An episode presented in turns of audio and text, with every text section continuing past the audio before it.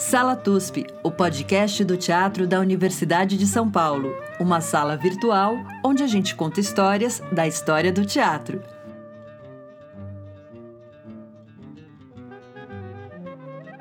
Olá, ouvintes do Sala TUSP. Estou eu aqui, Maria Tendlau, na minha sala em São Paulo, como sempre, Chico Pérez, em Bauru, na sua sala, que tem uma decoração maravilhosa que vocês não podem ver, infelizmente. Chico, tudo bom? Tudo bem. Essa decoração aqui foi coleção de anos de viagens que eu fiz pela cidade de Bauru. mentira, mentira. A gente tem fotos de.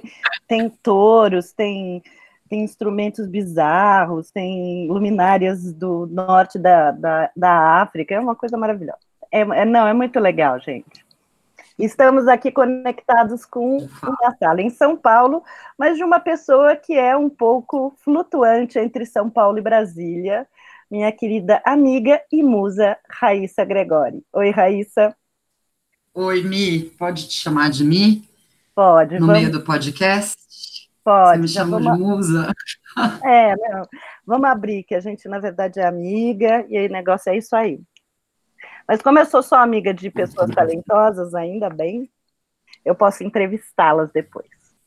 Bom, eu vou apresentar a Raíssa, então, que é uma pessoa de multitalentos. A Raíssa, ela é graduada em filosofia, porque além de atriz, ela é cabeção. E ela teve uma formação de atriz é, no Teatro Escola Célia Helena e no CPT, estudou com umas baita atrizes brasileiras como a Cleide Ácones, a Juliana Carneiro da Cunha, a Fernanda Montenegro, ou seja, ela sempre esteve próxima dessas musas. É, e ela... a Maria Tendlau. Ah, não.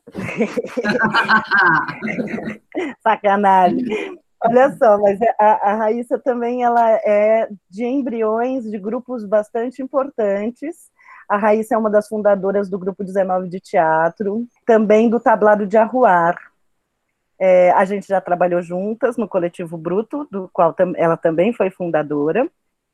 E a gente trabalhou em momentos diferentes no Oca Murana, que é o grupo do Márcio Boaro, e da Iná Camargo Costa. Momentos diferentes não, a gente estava em cena, depois eu saí e fui substituída. Raíssa faz cinema, é, ela está aí às voltas com o lançamento de um curta de ficção muito legal chamado Barbie Bob, é, e já participou como atriz e como assistente de direção em vários trabalhos, inclusive um trabalho com, com o Zé do Caixão. Eu fiquei curiosíssima, Raíssa, embora não seja o tema do nosso podcast de hoje. E assim, vou direcionar imediatamente ao tema do podcast, que é o tema do estudo de mestrado é, da Raíssa, que é a Dulcina de Moraes. A Raíssa, além de ter estudado a Dulcina, ela é presidente do Conselho da Fundação Brasileira de Teatro, que foi criada pela Dulcina. Tudo isso. E aí, querida? Falta alguma coisa? Uh, acho então. que talvez o que falte, que é uma coisa que me aproximou dela, que me fez estudar ela, é a minha experiência, que é uma coisa que nós também compartilhamos como professora, né? Eu sempre fui artista, atriz, mas isso era uma coisa que eu queria, que eu desejava, mas a vida foi me fazendo uma, uma professora de atores e uma formadora e depois mais tarde uma preparadora de atores de elenco e muito, isso me fez conhecer muito mais a nossa cidade de São Paulo, né? Por exemplo, no projeto uh, que depois virou programa do Teatro Vocacional, no qual você era minha chefinha maravilhosa, todos nós, de toda a equipe, e, e grande orientadora no, no, sentido bonito da palavra, né, de, de, nos dar o norte. Então, foi um dos motivos é, com os quais eu, eu me aproximei da figura da Dulcina, muito um pouco por conta dessas desses mestres mais velhos que eu tive, né, seja o Antunes, seja a Cleide, que me traziam um teatro brasileiro de antes de mim, como essa experiência como professora que a Dulcina tem, teve, né, como atriz. Ela foi formando muita gente, mesmo ela não tendo sido uma atriz de escola. Vamos aproveitar e contar a, a, a escola que foi a da Dulcina. a Dulcina, ela na verdade tem uma história fantástica de estreia, né? É, a, a Dulcina realmente não nasceu, ela estreou, porque a cena do nascimento dela você sabe essa história, Raíssa? Sim. De Valença? Sei. Conta, conta pra gente e depois conta quem foi Dulcina. Tá. Para quem está nos ouvindo. Vamos lá. É, Dulcina de Moraes é uma atriz brasileira que nasceu em 1908, morreu em 1996. E ela já era filha de um casal de atores de teatro Mambembe. E a cena do nascimento dela é, ao contrário do que diz, ela não nasceu em cena, né? Também não é por aí. Mas a mãe, Conchita de Moraes, chegou grávida na cidade de Valência, do Rio de Janeiro, com a trupe de atores. Eles iam, estavam chegando na cidade para se apresentar lá e pediram pouso numa, numa hospedagem. Só que a Conchita já estava vis, visivelmente em trabalho de parto e o, o dono da hospedaria se recusava a receber uma mulher em trabalho de parto, porque dizia que se ela fosse parir lá na, na hospedaria dele, ela ia atrapalhar os outros hóspedes com os gritos, enfim, com as dores do parto. E esse tipo de violência obstetrícia que já acontecia em 1908. Aí, o que aconteceu, assim, eles falam, é, o dono da hospedaria falou que poderia hospedar todo o resto da, do grupo, né, da trupe, da Conchita e do Átila, pai da Dulcina, só não poderia hospedar a grávida. E aí é claro que o grupo falou de jeito nenhum, a gente não fica aqui nessa hospedaria, a gente vai te bloquear nas redes sociais, você não vai receber nunca mais ninguém nessa hospedaria. Vai ser anulado. Vai ser cancelado. Né? Cancelado. E e aí eles fizeram um auê na cidade e mobilizaram as pessoas da cidade. Aí parece que uma duquesa, não lembro qual era o título de nobreza dela em Valença, uh, emprestou um palacete, uma casa que estava vazia. E aí o resto da trupe foi se organizando para trazer coisas para eles se hospedarem lá, cama, pratos, e mobilizaram a cidade inteira em torno disso. E, e no final das contas, Dulcina nasce aí nessa noite em que tudo isso aconteceu. É maravilhoso porque é um alto de Natal, né? É um alto de Quando Natal. Quando eu vi, eu falei, gente, isso é um alto de Natal, total. Totalmente. E daí tem isso, e daí ela vai estrear, né, entre aspas, com três meses de idade, porque a mãe já estava de volta aos palcos e não tinha onde colocar a Dulcina, né? Então ela fazia um papel na peça em que ela era de fato mãe que tinha um bebê. Aí ao invés de colocar uma boneca, ela colocou a Dulcina em cena. E foi super escandaloso, porque a Dulcina começou a se mexer, nem sei se chorou de fato, mas perceberam que era um bebê vivo e, e foi assim um escândalo. Como essa mãe bota o bebê em cena. Mãe desnaturada. Tiveram mais duas estreias. Uma que ela fez um anjinho, justamente no alto de Natal, que daí ela desconsidera. E aí outra, quando aos 15 anos, ela estreia na companhia do Leopoldo Frois, que era um grande ator, com quem o pai dela trabalhava e tal. E aí ela já faz sucesso. Blá, blá, blá.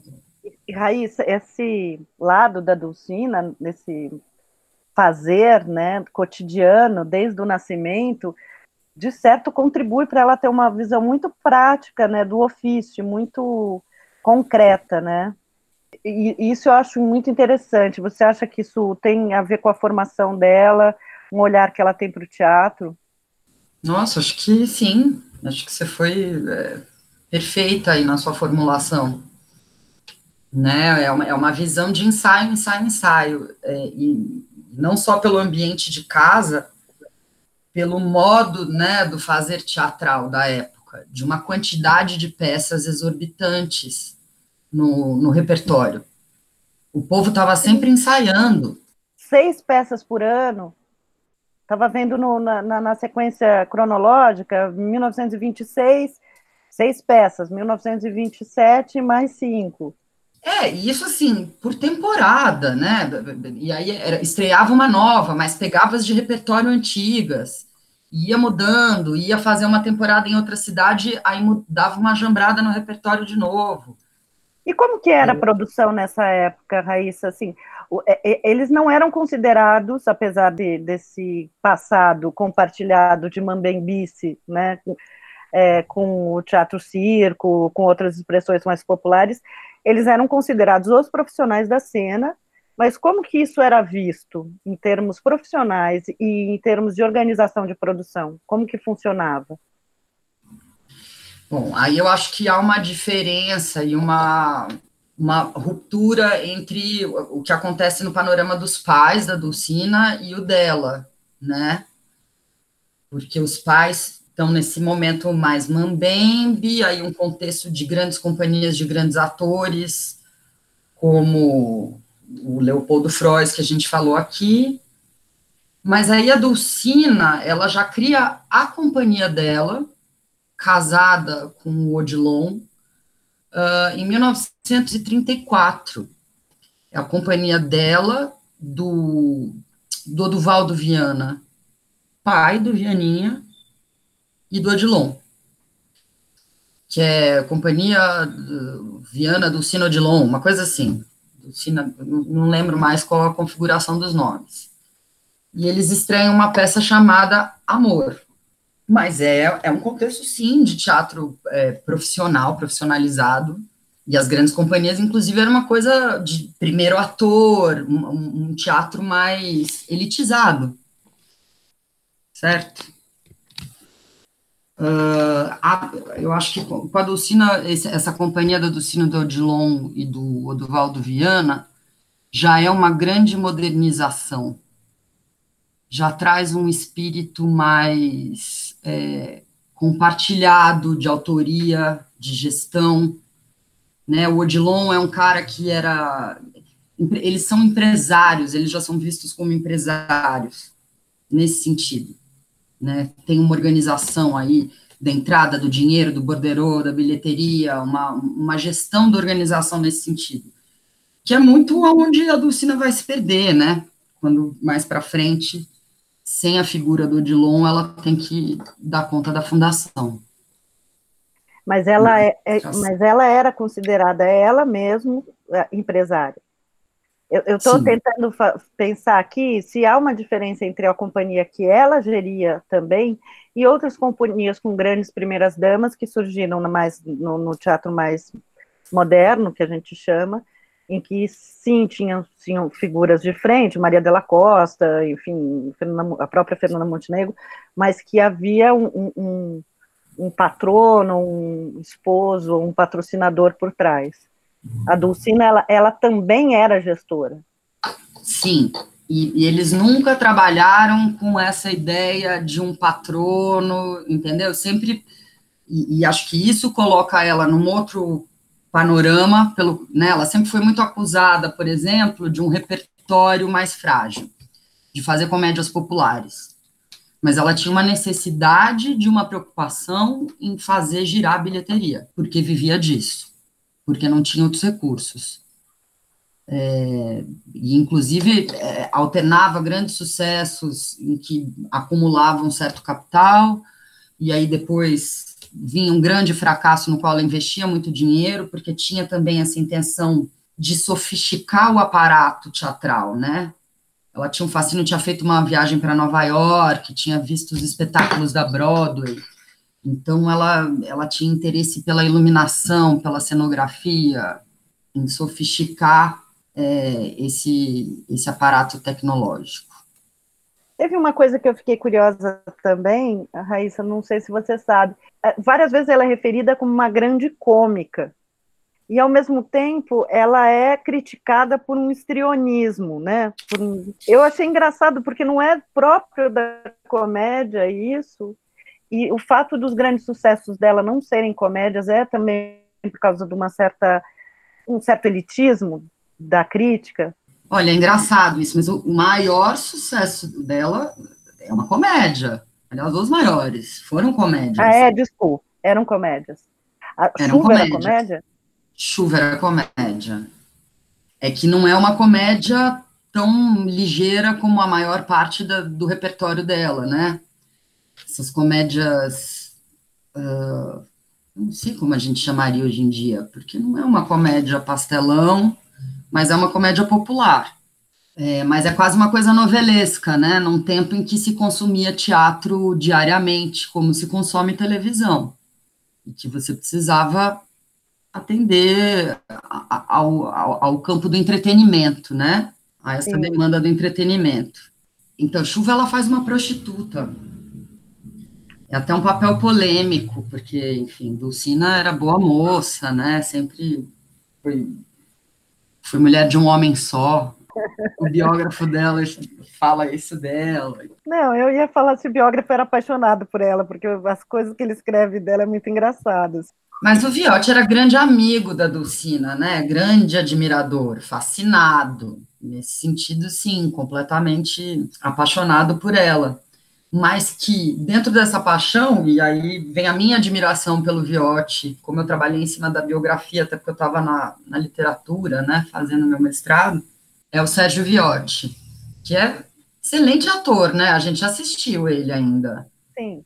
Amava assistir o Viotti, gente, nas novelas. E também uma pessoa muito dedicada à educação depois, né? Na CAL, não é?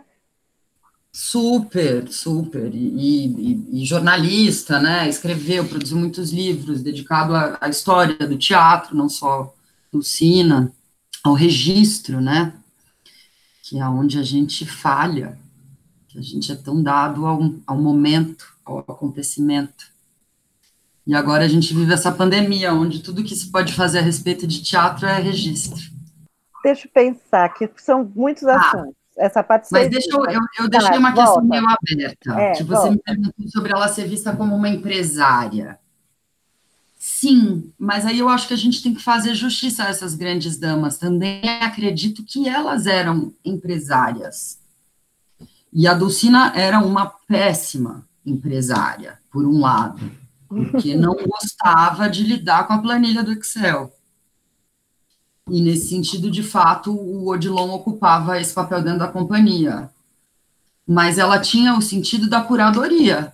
Ela que escolhia repertório, né? Ela que escolhia os atores, ela ensaiava os atores. Então, ela foi uma das tem esse lugar assim feminista que eu acho bom a gente destacar, porque nem se olhava de ser uma das primeiras diretoras e formadoras dentro da própria companhia.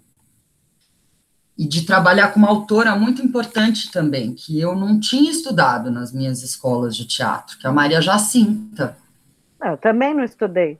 Mulher tem um repertório imenso, né? Muito antes do, do Nelson Rodrigues chegar no rolê Nelson Rodrigues, aquele moço, moço que foi muito bacana com a Dulcina, a gente já conta isso.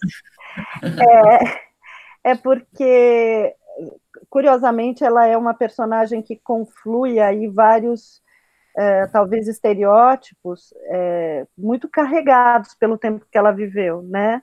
Ser mulher, com certeza. Então, você vê um ataque frontal a ela que talvez não, não chegasse no, no, nos homens que estavam por trás. Ela estava lá dando a cara a tapa, né? Então, quando se falava, se falava pessoalmente dela. E aí também isso, de ser popular, de entender o ofício como fazer, todos esses lugares que, que, que sofrem quando você imagina uma elitização do ofício teatral, né? E aí eu achei muito curioso que o primeiro grande golpe, assim, do, do teatro da época da Dulcina, ou a primeira grande referência que se usa para dizer da modernização do teatro é a montagem do vestido de noiva do Nelson Rodrigues, por um grupo, os comediantes, que se dizia amador. Então, era exatamente uma, uma desautorização do profissionalismo enquanto produtor de arte. Não, e aí vem, a, né, vem aquele estigma com o qual a gente luta até hoje de, de ter que ser abnegado, de não Sim. poder ser profissional. Total. De não poder, Bom, enfim. Nossa, é, total, Raíssa. Eu nunca tinha pensado nisso, é isso. Receber pelo nosso trabalho. E, e Dulcina, é claro que eu não vou defender o modo caricato dela fazer comédia, que já não é mais engraçado pra gente, né? Eu, eu, eu também, enquanto artista, estou interessada numa linguagem que, que, que já se transformou muito desde os trabalhos dela e num tipo de interpretação que também já se transformou muito. Mas foi uma pessoa que pensou na organização da categoria de um jeito mais moderno que se vê hoje, sabe? Foi a primeira pessoa a instituir um dia de folga para a categoria teatral. Eles trabalhavam de segunda a segunda. Ela falou: para, ator é trabalhador. Foi a primeira pessoa que anunciou com essa clareza: ator é trabalhador. E aí um mito que eu não sei, que a Fernanda Montenegro conta, de que, graças a ela, enfim, ao grupo no qual ela estava inserido, de militantes da coisa, é, se alterou o cadastro dentro da carteira de trabalho dos artistas de, de prostituição para ator. Só que eu nunca consegui confirmar na legislação esse dado. É, está aberta a temporada de quem consegue. Se alguém souber e conseguir recuperar, Inclusive, li... porque a história que eu ouço é sempre em relação à mulher. As atrizes eram prostitutas.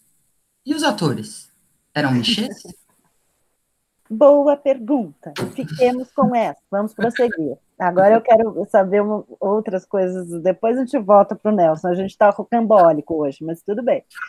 Isso foi em 1976, quando ela conseguiu uma entrada para aprovação de uma lei de uma legislação de trabalho, não é? Sim, segundo aquele documento que você leu da, da minha dissertação. E é nesse momento que ela é um pouco acusada de ter, de ter negociado com o governo militar? Como é que é? Não, a, a negociação com o governo militar é, é em relação à fundação, quando ela vai para Brasília. E aí, de fato, ela vai para Brasília, na verdade, a convite da Sara Kubitschek, estimulada, que era amiga pessoal da Dulcina, então, ela vai antes dos militares. Mas quando de fato ela se estabelece lá, ela, enfim, ela já tinha aberto a Fundação Brasileira de Teatro em 1955 no Rio de Janeiro. Só que ela está buscando a transferência para Brasília da fundação. Então ela já tinha vendido o teatro que era dela e do marido e a casa que era dela e do marido para serem patrimônios da fundação. E aí ela vende o patrimônio da fundação carioca para constituir o patrimônio da fundação em Brasília. Só que é tudo uma grana imensa, né?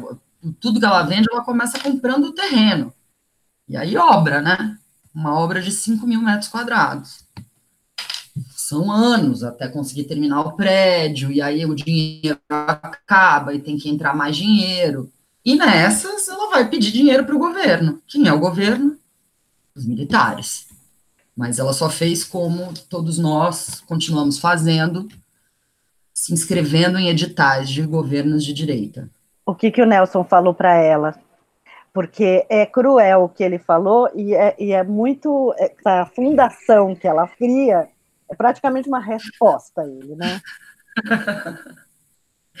é, é maravilhoso, né? Dá, dá para fazer essa peça desse encontro o Nelson manda a Dulcina para a escola. Ele fala: essa senhora devia estudar. E aí ela abre a primeira faculdade, né, o primeiro centro educacional de atores do Brasil, sem nunca ter tido uma escola. Neste contexto, uh, em que a peça do Nelson Rodrigues inaugura o teatro moderno no Brasil, ele tinha noção disso naquela época, porque, pelo que a gente já viu em outros podcasts e também no estudo que a gente fez, o teatro brasileiro começa né, com o vestido de noiva. E foi uma tentativa deles de apagar esse passado é, que vinha com a Dulcina, que naquele momento era ela que encabeçava essa, essa tradição? Ah, não, não acho que chega como uma resposta direta a, a tradição da Dulcina. É, não acho que é um, é um diálogo tão imediato. Acho que, que é, assim, um novo momento, entendeu? Uh, de fato, político, sociológico, que permite uma outra coisa, uma outra associação em torno de uma nova linguagem, pensamento como linguagem, né? Isso ainda não era uma coisa para a geração da Dulcina, é uma dramaturgia de enredo, de história, de acontecimento.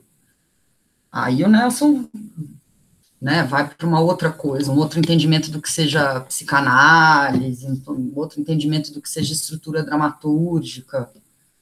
E justiça seja feita, acho que com menos modelos estrangeiros, talvez, né?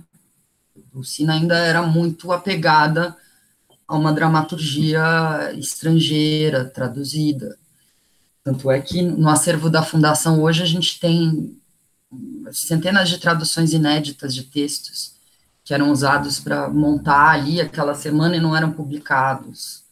E isso também foi uma coisa com que ela teve que lidar, né? Porque estava se construindo uma dramaturgia nacional. Aí eu também já não sei. Eu não cheguei lá, mas acho que Dulcina não é o fantasma do Hamlet pro, pro Nelson. Não é com ela que ele está dialogando é uma outra coisa, é um outro público. É, a Dulcina tinha um público de fato de mulheres, de senhoras, desse teatro de entretenimento. Mas enfim, ela. Só que logo depois, ela começa a dar uma sofisticada no trabalho dela, que são as temporadas que ela recebe financiamento público para fazer no municipal a preços populares. Aí outra coisa que a gente vê, né? Quando a pessoa não precisa vender o almoço para comprar o jantar, ela já tem condição de investir num teatro mais diferentão.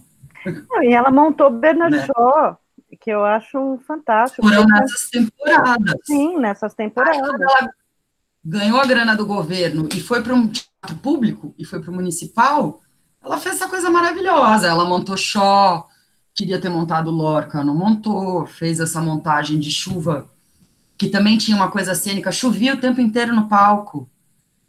Aí eu lembrei muito daquela sua peça, Mi. Não é minha, Felipe Hirsch. Sim, que você atuou. Sim, eu atuei. É a Avenida Drops, Teatro do SESI, dinheiro do Sistema S, né, mas é dinheiro público, que possibilitava fazer chuva em cena todos os dias. Não, lindo, melhor sensação do mundo entrar numa chuva em cena.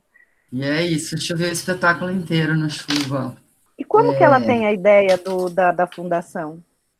Olha, a Dulcina, né, ela tem uma coisa, eu falo dela como se eu fosse muito íntima, mas sou um pouco.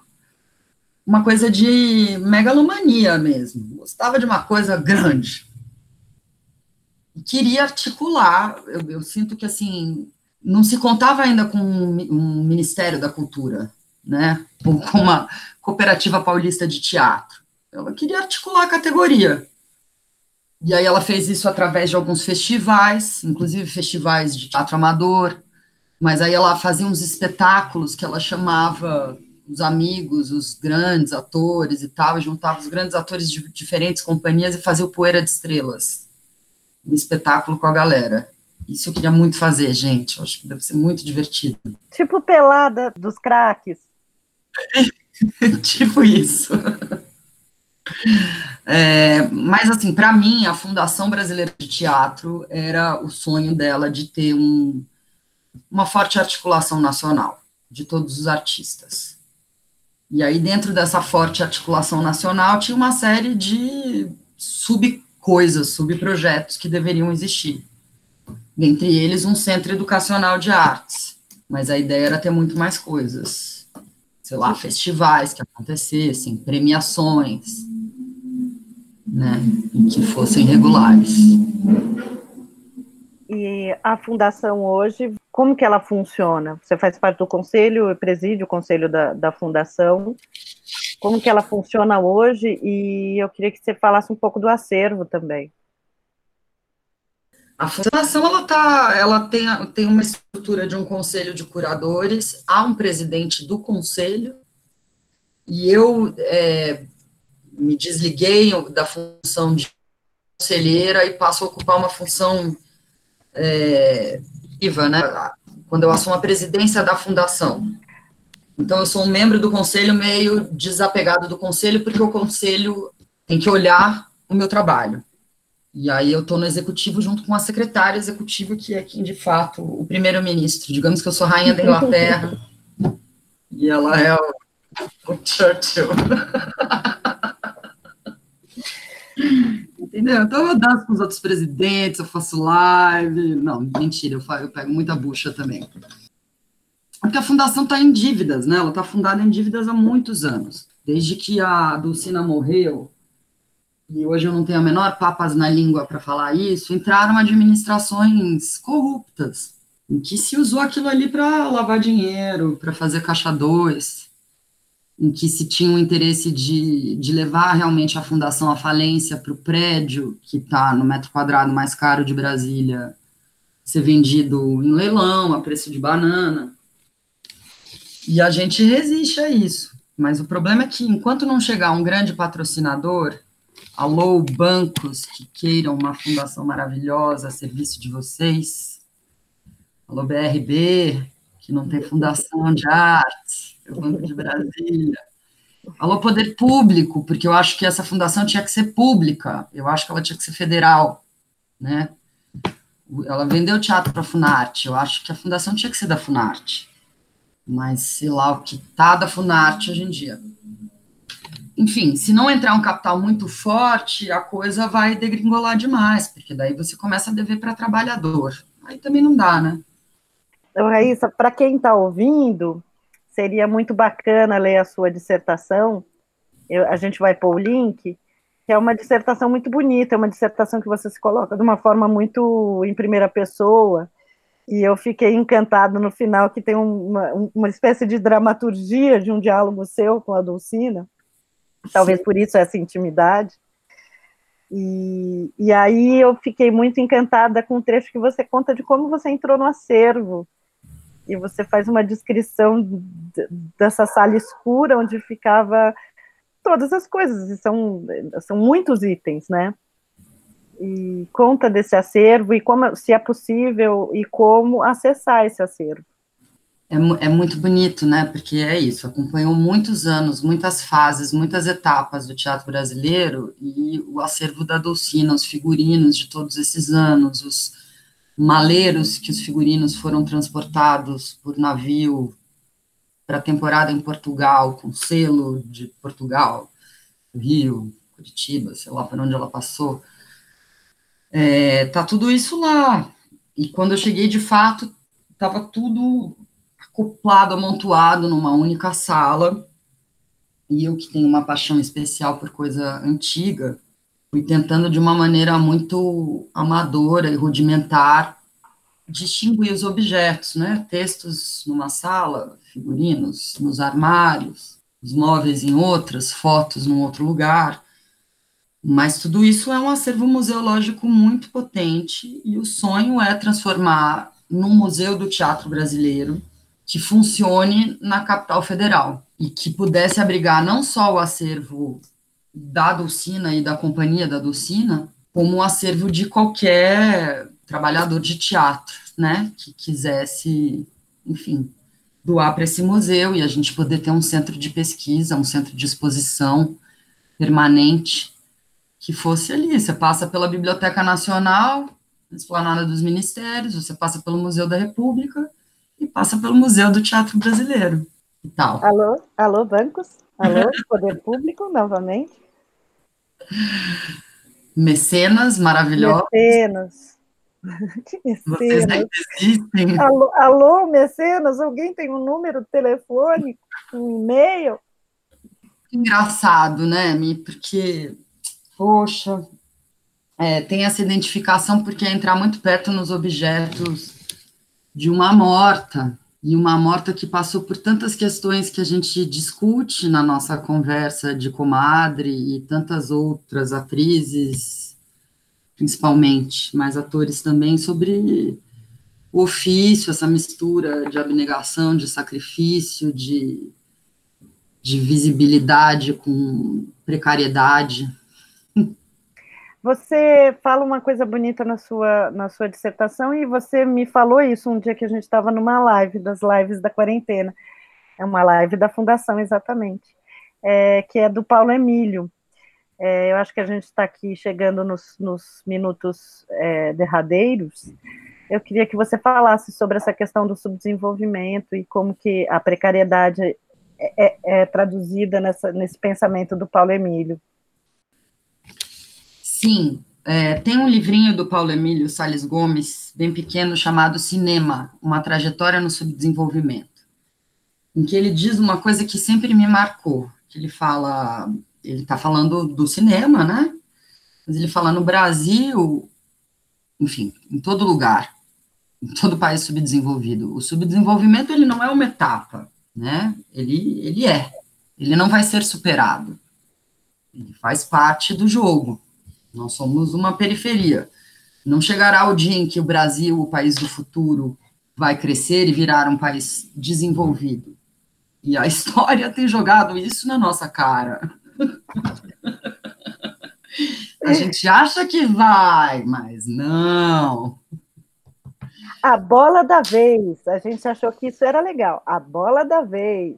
Porque enquanto não chegar a revolução, isso não é uma etapa, isso é uma condição. Enfim, isso se aplica ao cinema brasileiro, que nunca vai deixar de falar com o cinema dominante, com o cinema estadunidense, como um cinema subdesenvolvido. Né? A gente nunca vai poder querer fazer um cinema de efeito especial, que a gente vai se dar mal sempre. Então, ou a gente faz Glauber Rocha, ou a gente vai ficar devendo. É, isso é bom. Isso é bom. Né? Aí a gente pode entrar com Rainer Miller, as Ilhas da, da Desordem, etc. Na próxima live, que daí você fala, né? Mas é a mesma coisa com a Dulcina, entendeu? É sempre. É claro que ali há um sonho, né? Um sonho de chegar num, num teatro sofisticado, um sonho de não dever nada a ninguém, uh, que a leva a fazer um teatro mais do passado, um pouco né? Porque enquanto ela queria fazer um teatro dos outros desenvolvido, é isso, os amadores estão estão chegando num outro sentido de ser brasileiro, né? Um outro sentido de se apropriar e de, e de, e de ser sofisticado, né? Que lida com a precariedade, que daí é sofisticado porque assume a precariedade e lida dialeticamente com ela nós vamos finalizar com este termo que a mim me gusta dialeticamente. É, Raíssa Delícia, Chico, quer perguntar mais algo? Não, não, já está muito bem estruturado o pensamento de Raíssa sobre Dulcina. E lembrando que precisamos de patrocinadores e mecenas para a fundação. Por favor, apareçam. Se quiserem fazer uma live conosco, estamos aí. Muito bem, gente, nos contatem na fundação. Eu queria deixar meu agradecimento para vocês dois, Maria, Francisco, que prazer estar aqui, que bom poder falar de Dulcina, registrá-la para o Sala TUSP. Eu fico muito, muito contente, Raíssa. É, essa sala que é que às vezes é, é, uma salinha aqui de casa mesmo, né? Com o carro passando, cachorro latindo, a gente rindo, mas é isso aí, é, de, é dessa matéria que é o teatro. E fico muito feliz. Te adoro, querida. É isso, a gente se ama, ouvintes. Ouvintes, a gente está se assumindo aqui. Ouvintes, ficamos por aqui. Este foi o nosso Sala TUSP falando da grande diva, empreendedora, mulher, cômica e incentivista. E amante de teatro. Né? Amante né? de teatro acima de tudo. Megalomaníaca Dulcina de Moraes. Beijo, se cuidem e vamos aí pensando em como nossa categoria precisa se juntar mesmo. Vamos batalhar por esse sonho comum de todos. Beijo.